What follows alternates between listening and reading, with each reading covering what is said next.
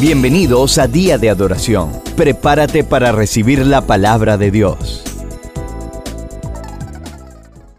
La palabra odiar o aborrecer aparece siete veces en este pasaje.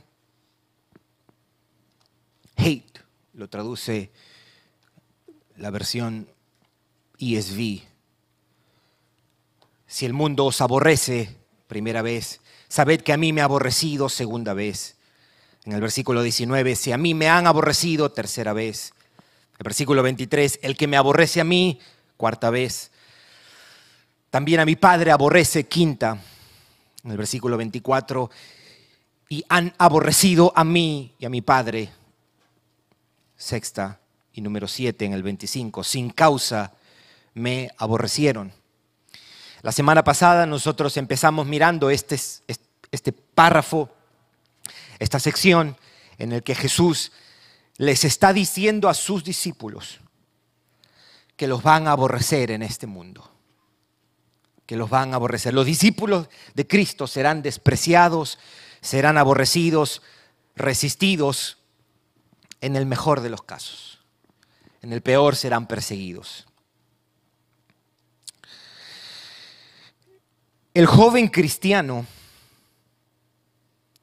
que estudie en la escuela debe tomar en serio estas palabras para no desanimarse, porque si ese joven es serio respecto a su fe, va a experimentar resistencia y rechazo. El trabajador cristiano que practica su fe de una manera sincera y de una manera abierta debe pesar las palabras de Jesús porque va a ser aborrecido y rechazado en su lugar de trabajo. El creyente, que es parte de una familia de no creyentes, debe tomar en serio estas advertencias, porque si su fe es algo real de día en día, va a ser aborrecido y va a ser cuestionado. Eso es lo que queremos hacer. Pausar. La semana pasada empezamos mirando estas palabras la advertencia de Jesús, los van a aborrecer. Jesús no, no, no calificaría para un predicador de la prosperidad. Los van a aborrecer.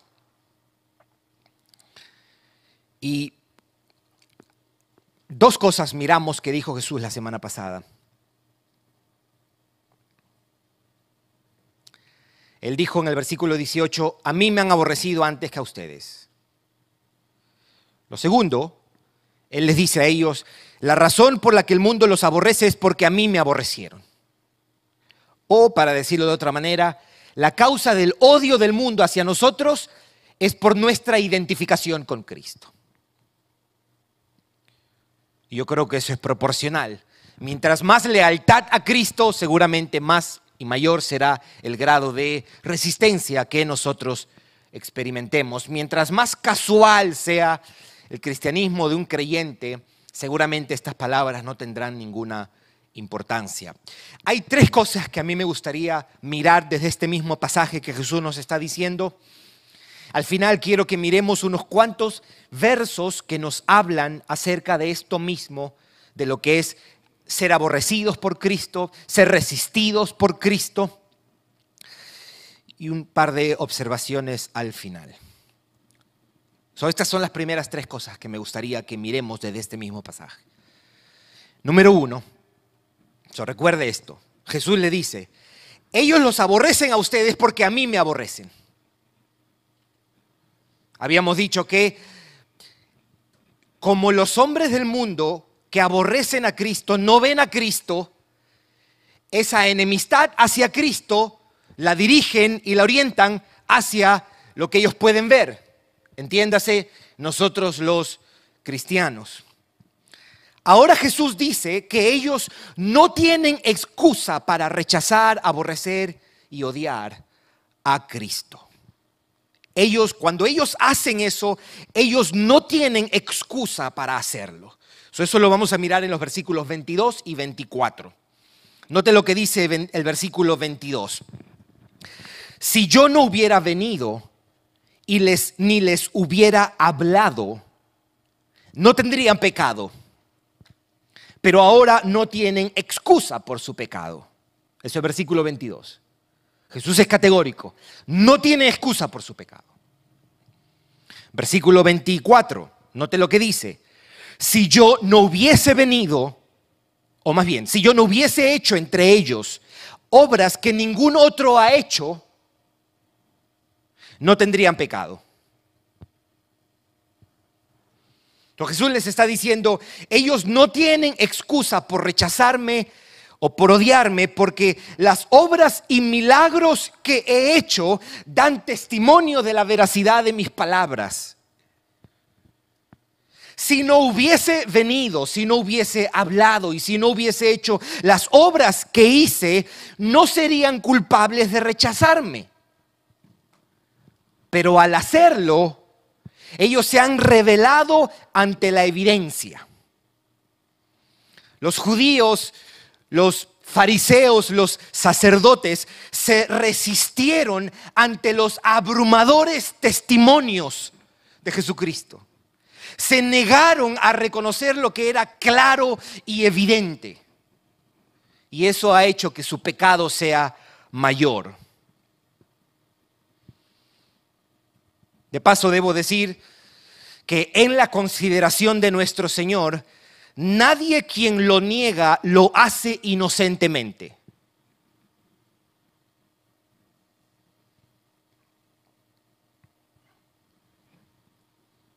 Solamente que Dios venga y se muestre y creo.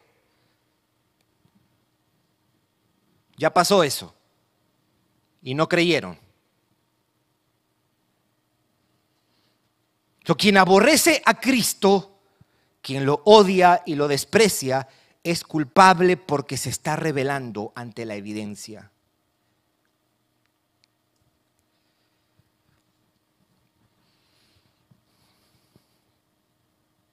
Tú que no crees, te estás negando a lo evidente. Tú que estás lleno de incredulidad, te estás negando a lo que tú sabes que es cierto.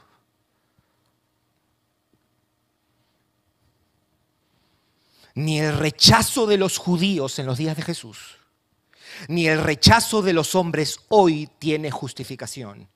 Y cuando lo hacen, no tienen excusa y son culpables ante Dios. Eso es lo primero. Es más, Jesús cita el Salmo 69.4, porque él dice, pero esto es para que se cumpla la palabra que está escrita en su ley, sin causa me aborrecieron. Jesús está citando las palabras de David en ese salmo, porque David en ese salmo, escuche lo que dice, se han aumentado más que los cabellos de mi cabeza los que me aborrecen sin causa. Lo que Jesús está diciendo al citar este Salmo 69.4 es que los judíos, fariseos y sacerdotes no tenían razones válidas para resistirlo y para odiarlo. No tenían justificación para perseguir a Jesús.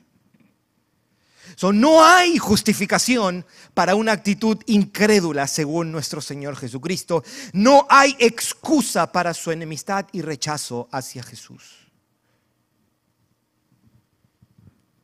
Nunca mire con lástima solamente a alguien que rechaza a Jesús, porque ellos son responsables de ese rechazo. Se están revelando ante la evidencia.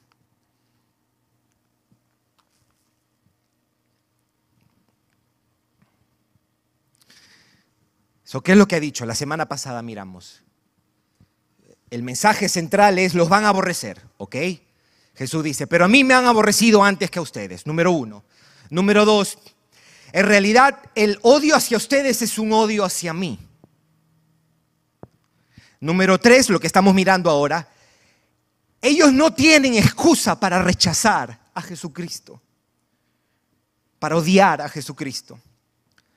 Entonces lo próximo es, la razón por qué aborrecen a Cristo es porque no conocen al Padre y aborrecen al Padre.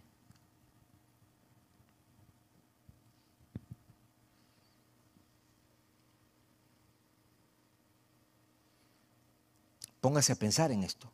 Estamos hablando de los judíos. Leamos versículo 21, 23 y 24. Versículo 21. Mas todo esto os harán por causa de mi nombre. ¿Por qué?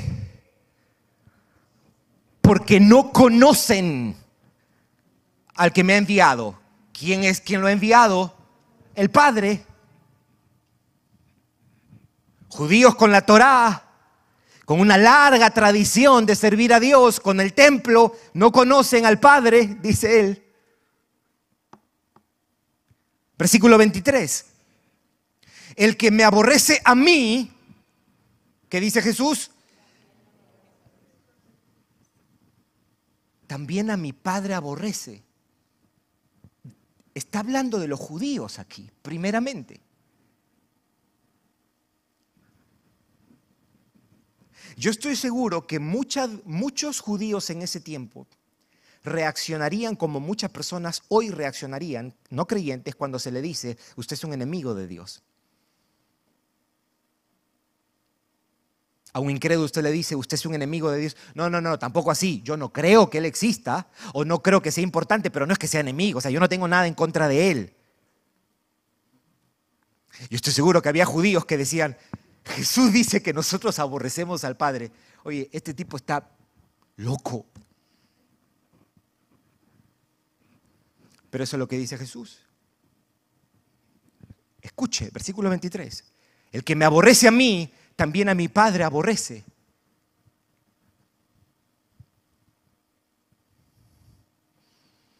Y versículo 24 dice, si yo no hubiese hecho entre ellos obras que ningún otro ha hecho, no tendrían pecado, pero dice, pero ahora han visto, han visto, han visto lo que yo he hecho, que eso no, no, no vaya, hoy día, y espero que usted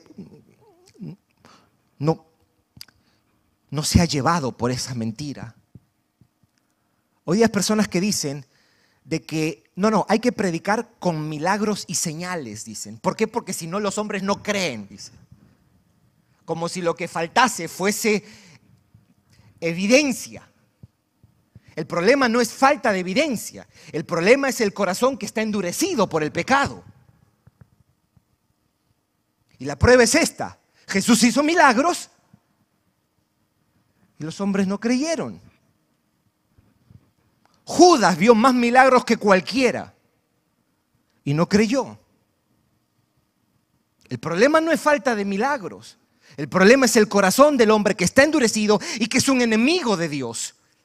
Y toda la evidencia que tú le pongas, toda la evidencia, la creación, el diseño y el uso de la razón y cómo la ley moral apunta hacia un dador de una ley, toda esa evidencia, usted sabe lo que ellos van a hacer con esa evidencia, la van a esconder, poner debajo de la mesa y van a decir, no, Tú puedes ser el mejor apologista tratando de defender la fe y explicar con argumentos razonables la fe cristiana y está bien que seamos así, pero no tengas mucha esperanza en la apologética, sino en el Evangelio, porque tú puedes presentarle los argumentos más persuasivos a un incrédulo y ellos van a agarrar eso y lo van a tirar a la basura. Eso es lo que dice el libro de Romanos. Ellos suprimieron la verdad de Dios, ellos escondieron la verdad de Dios. El problema del hombre es mucho más serio que falta de evidencias, mis hermanos. Aquí está el Dios hecho hombre levantando muertos y no creyeron. Versículo 24 lo leemos una vez más. No tendrán pecado, pero ahora han visto y han, que dice, aborrecido a mí y a mi Padre. Wow. El odio hacia Cristo de parte de los hombres es una extensión y una expresión del odio que los hombres sienten hacia el Padre. El hombre es un enemigo de Dios, dice Romanos capítulo 1 y dice Romanos capítulo 5. Esa enemistad hacia Dios, ellos la dirigieron hacia Cristo. Y esa enemistad hacia Cristo, como no está ahora, la dirigen a nosotros. ¿Qué más pruebas? es por eso, mamás cristianas, que con buenas intenciones usted quiere que sus hijos y sus hijas se conviertan. Pero ellos no se van a convertir con que se le ponga, ok, fui de aquí a Boca Ratón en carro y le puse eh, estación cristiana para que escuche musiquita cristiana mientras ellos necesitan mucho más que musiquita cristiana. ¿Sabe qué necesitan? El poder del Evangelio. Porque eso es lo único que cambia un corazón. Eso es lo único que cambia un corazón. Eso no es tu responsabilidad en el sentido final que un pecador no venga a los pies del Señor. Tu deber es presentarles el Evangelio y modelarles una vida dominada por el Evangelio. Pero nosotros sembramos y regamos, pero el crecimiento lo da Dios.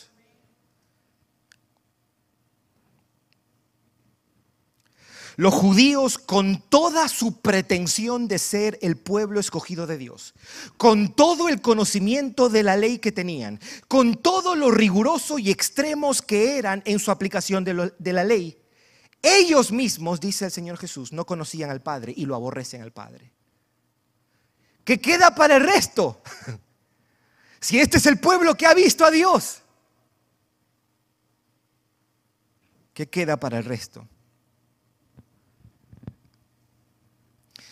Este es un mundo habitado por hombres que son enemigos de Dios, que lo odian y lo rechazan.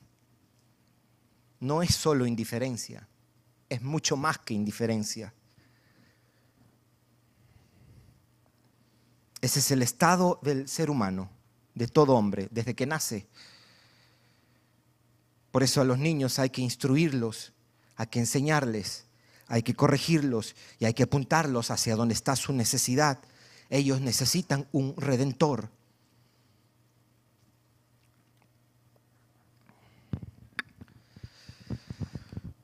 Tanto los judíos en los días de Jesús y los hombres en el día de hoy.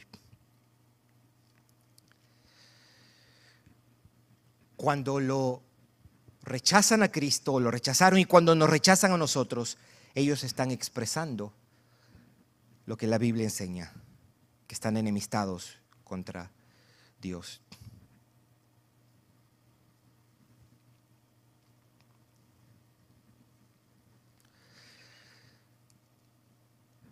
Aborrecen al Padre. Aborrecen al Padre. O sea, el, el mundo está compuesto de dos tipos de personas. Quienes están reconciliados con Dios o quienes están enemistados con Dios. No hay una tercera, no hay uno de que, bueno, de vez en cuando se lleva bien. No hay eso. La Biblia no conoce esa, esa categoría. ¿No decía Jesús, el que no es conmigo, contra mí es, decía?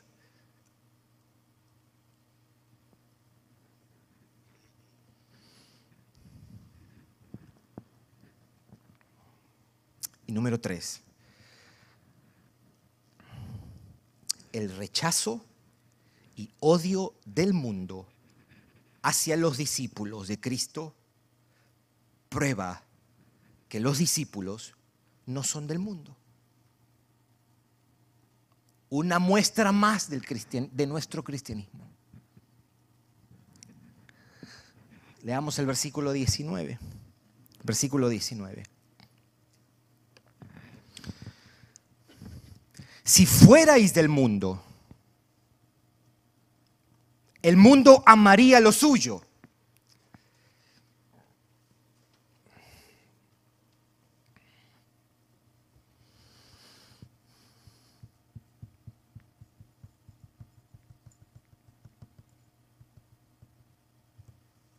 Pero porque no sois del mundo, antes yo os elegí del mundo, por eso el mundo os aborrece.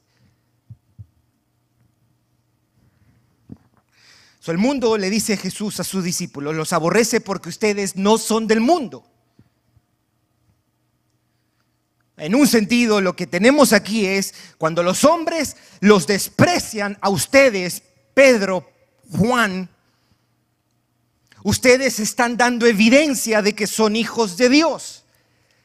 Cuando los rechazan y persiguen, ustedes están dando testimonio de que son verdaderos creyentes y no son de este mundo. La hostilidad de los hombres hacia nosotros, sea hostilidad en tu casa, en tu trabajo, en tu escuela, en tu vecindario, en la sociedad donde vivimos, demuestra que de verdad somos de Cristo y no de este mundo. Porque si fuésemos de este mundo, seríamos amados por este mundo, seríamos aceptados por este mundo, seríamos reconocidos por este mundo y seríamos aplaudidos por este mundo.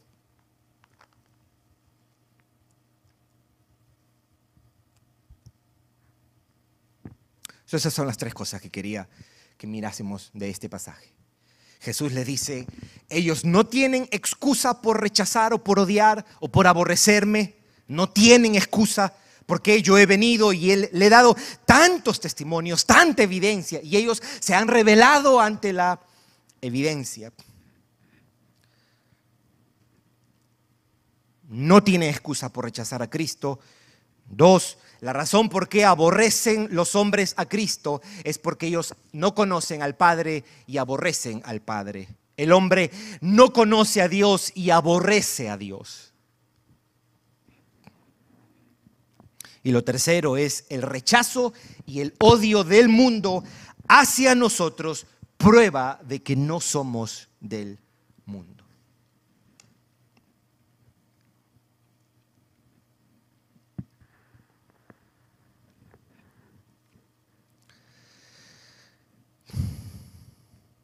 El cristianismo no está libre de hostilidad.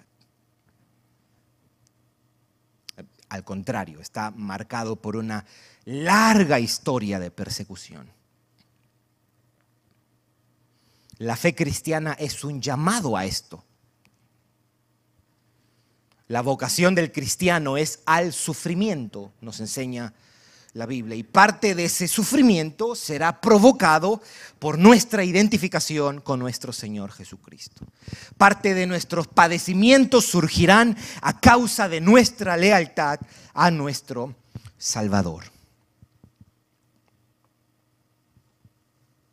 ¿Se acuerda cuando alguien vino donde Jesús y le dijo, te voy a seguir donde quiera que tú vayas? Y el Señor le dice, espérate un ratito. Las zorras tienen guarida, las aves del cielo tienen nido, y yo no tengo no, dónde recostar la cabeza. Pero Jesús dejó claro qué implica eso. Si nos preguntásemos a partir de este texto, ¿qué significaría seguir, imitar y abrazar a Cristo? La respuesta sería, seguir a Cristo es seguirlo en la disposición a ser aborrecidos y rechazados por los hombres.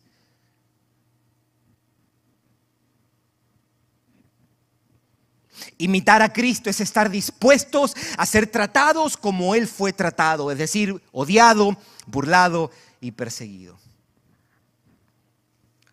Él no tiene, Él no tiene discípulos que viven la vida cristiana en una playa con una piña colada. Eso no es el cristianismo. Eso no es el cristianismo.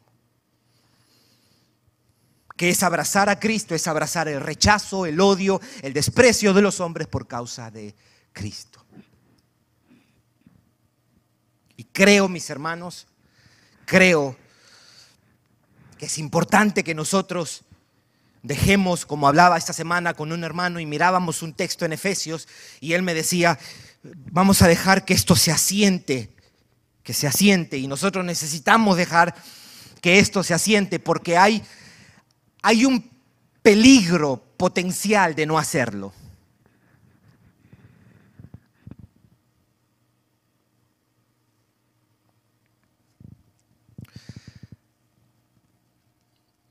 Quiero explicarme con esto.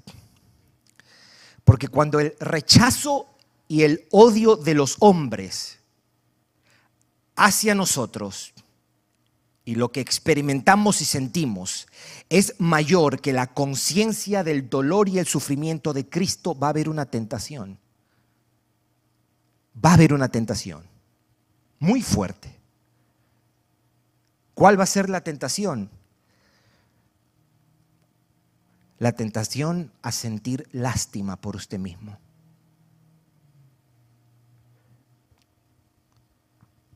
Self-pity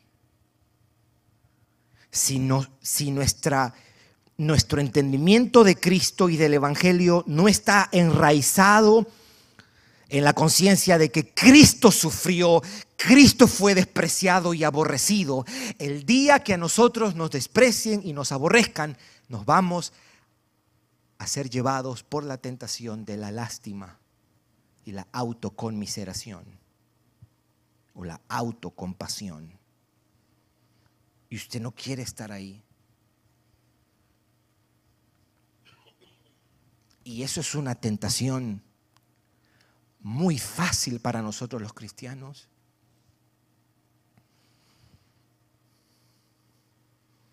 Tan fácil, para ponerte un ejemplo, te enfermas una semana y nadie te llamó, ¿cuál va a ser la tentación? Lástima contigo mismo pero tanto que he dado, tantas llamadas que he hecho. Imagínense, con un flu. ¿Qué pasa cuando en el trabajo te declaren la guerra y conspiren contra ti por ser creyente? Si no estamos arraigados en esto, nosotros vamos a mirar a Dios, Señor, mira, mira a tu siervo.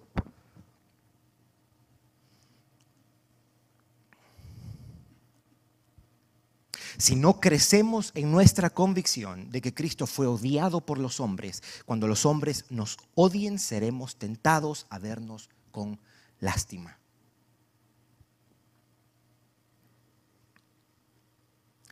Yo creo que cuando uno habla del aborrecimiento y de la, persecución a causa de Cristo, que quede claro esto, mis hermanos, no estamos hablando de cualquier tipo de padecimiento. Hay un padecimiento que es producto de nuestra negligencia o producto de vivir en un mundo caído. Y de eso la Biblia habla también. Pero aquí estamos hablando nuestra identificación con Cristo, con nuestro Señor. De ese padecimiento estamos hablando y, yo quiero que miremos unos cuatro versículos, cuatro versículos, cuatro textos para que nos ayuden a tener una visión más completa de lo que es sufrir a causa de Cristo, ser resistido por causa de Cristo. El primero yo quiero que usted mire, eh, son cuatro pasajes, y con esto lo terminamos. Hebreos capítulo 13. Hebreos capítulo 13. El autor está hablando acerca de Jesús, cómo él padeció fuera de la ciudad fuera de Jerusalén. Y Él nos está llamando a seguirlo. Hebreos 13, versículo 13.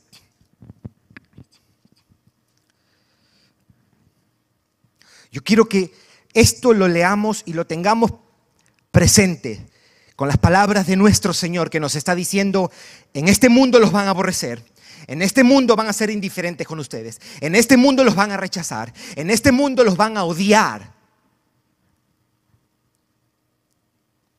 Note lo que dicen. Note, note el tono positivo que hay respecto a la persecución en la Biblia. Usted lee esto y usted sale de la depresión si está deprimido porque lo están persiguiendo. Mire lo que dice. Salgamos pues a Él, hablando de Cristo. En los versículos anteriores, Él ha venido diciendo, Cristo padeció fuera de la ciudad. Y Él está llamando a los creyentes cristianos de origen hebreo, diciéndoles, no nos intimidemos, vivamos nuestra vida cristiana. Y note lo que Él le dice, salgamos pues a Él, entiéndase a Cristo, fuera del campamento. Dice fuera del campamento porque Él ha estado diciendo que Jesús murió fuera de la ciudad. llevando su vituperio o llevando su vergüenza. Esto es una exhortación que les está dando. No nos intimidemos, salgamos y llevemos eso. Dale la vuelta a la página atrás en Hebreos capítulo 11. Nota lo que dice el autor acerca de Moisés. Cuando él tuvo dos opciones. La opción de vivir con la opulencia, de vivir para Faraón o en la casa de Faraón, o la otra opción que era el camino cristiano. Capítulo 11, versículo 24 y 26, al 26. Dice, por la fe Moisés,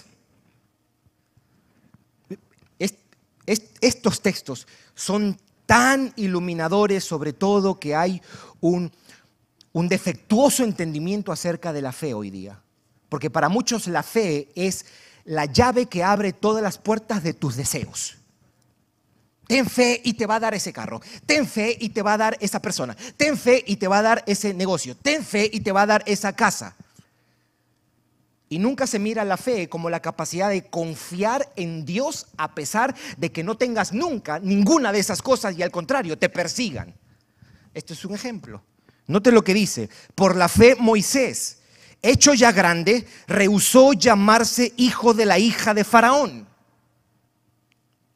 Escogiendo antes, su fe y su confianza en Dios le llevaron a escoger esto, ser maltratado con el pueblo de Dios que gozar de los deleites temporales del pecado.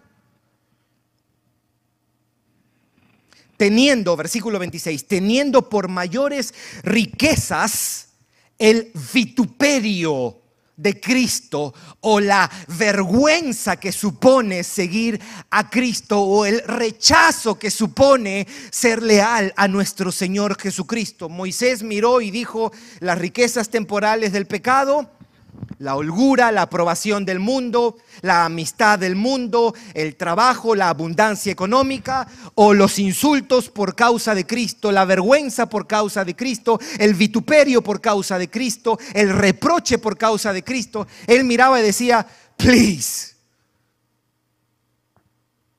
Escogió las riquezas de ser identificado como su Salvador. Vayamos a Primera de Pedro. Primera de Pedro capítulo 4. Primera de Pedro capítulo 4.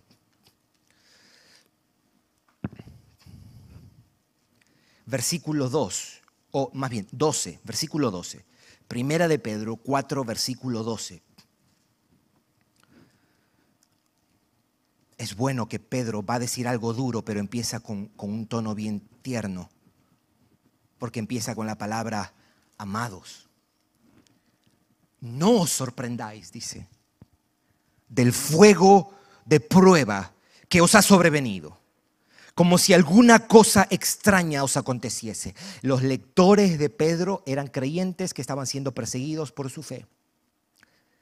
Los lectores de Pedro eran creyentes que estaban sufriendo a causa de su identificación y lealtad a nuestro Señor Jesucristo. Y Él les dice, no se sorprendan del fuego de la prueba que os ha sobrevenido, como si alguna cosa extraña os aconteciese. Y yo creo que Pedro está recordando las palabras de nuestro Señor. Versículo 13. Sino que, dice él, gozaos. Gozaos cuando me están persiguiendo, Pedro. Pero qué clase de loco tú eres, Pedro. Tú no sabes lo que se siente ser odiado rechazado, despreciado. Gozaos, ¿por qué, Pedro? Por cuanto sois participantes de los padecimientos de Cristo. ¡Wow! ¿Esto es revolucionario? Porque aquí está diciendo, ¿sabes una cosa creyente? Te van a perseguir como persiguieron a Cristo. Y él mira eso como algo bueno, como algo digno de celebrar.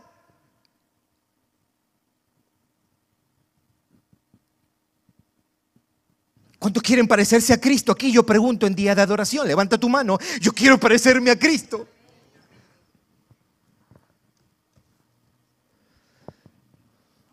Nos parecemos a Cristo cuando nos persiguen, y cuando nos aborrecen y cuando nos odian.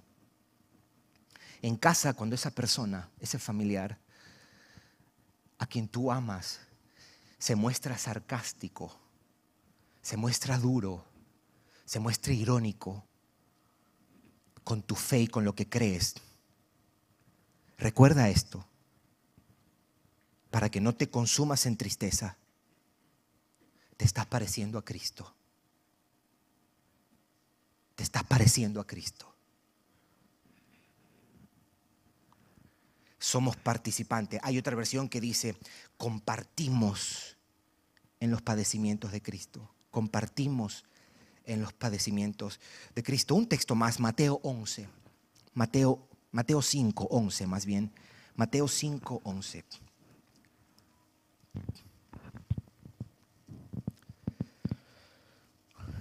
Recuerda, esto, esto es parte de las bienaventuranzas del sermón del monte que tenemos en Mateo 5, 6 y 7.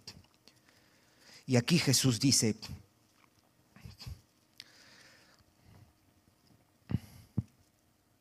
¿lo encontró mis hermanos? Dice, bienaventurados sois. So, podemos decir doblemente bendecidos, dichosos, felices sois cuando por mi causa os vituperen o insulten, agravien y os persigan y digan toda clase de mal contra vosotros mintiendo. Bienaventurados.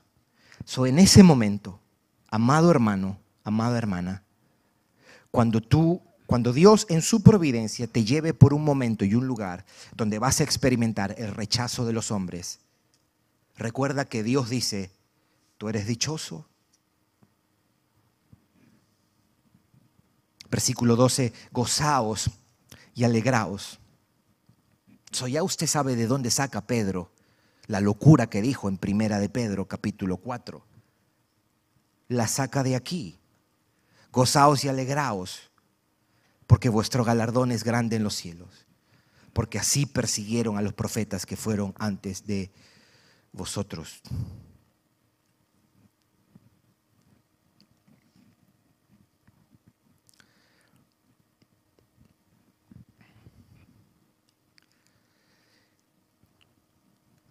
Yo creo, creo que una de las sensaciones más terribles que nosotros podemos experimentar es el desprecio, la burla y el rechazo de las personas.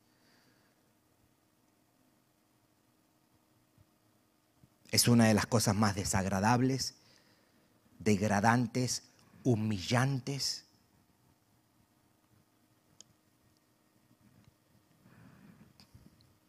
Porque son de las cosas que nosotros los, sentimos tan hondo en nosotros. Por eso nosotros necesitamos algo que supere eso. Y eso es la gracia de Dios en Cristo. Sabernos amados por Dios. El Dios de los cielos te amó en Cristo Jesús.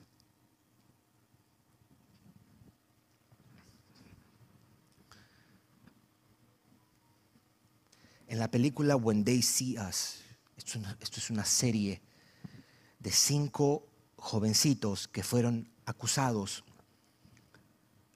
ilegítimamente de una violación. Esto es una historia real. When They See Us se llama esta miniserie. Y los metieron a la cárcel a estos muchachos. Eran cuatro de ellos eran afroamericanos y uno de ellos era hispano. Y la mamá de uno de estos niños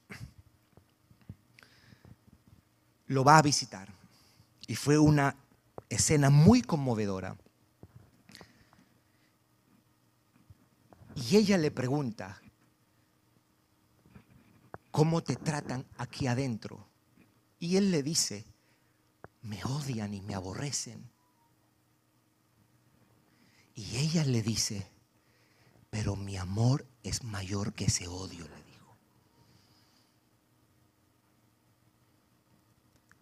Mis hermanos, no te amargues porque el mundo nos resista y nos rechace. No te amargues. Amado hermano, amada hermana, si estás casado con un inconverso o una inconversa, no te amargues por el rechazo. Que el amor de Cristo sea lo más dominante en tu alma. Y sostente en eso. Que la paz de Cristo sea lo más dominante en tu alma. Que la aceptación que tienes ante Dios en Cristo Jesús sea la mayor realidad y que impulse tus emociones y que te sostenga cuando experimentes alguna forma de resistencia, desprecio, indiferencia, odio del mundo. Sí, ser odiado por Cristo es algo feo. Es algo feo. Pero con todo lo feo y difícil y desagradable que es, Mejor ser odiado por Cristo que odiar a Cristo. ¿No? Es mucho mejor que aborrecer a Cristo. Es infinita y eternamente mejor ser rechazados por Cristo que estar en el equipo de los que rechazan a Cristo cuando seamos aborrecidos y despreciados por la fe, recuerda que a Cristo lo han rechazado y a Dios también. Eso quiere decir que estamos en buena compañía, mis hermanos. No estamos solos. Amén. Vamos a orar. Gracias por escucharnos. Para recibir esta y otras enseñanzas, visita diadeadoración.org. Hasta la próxima.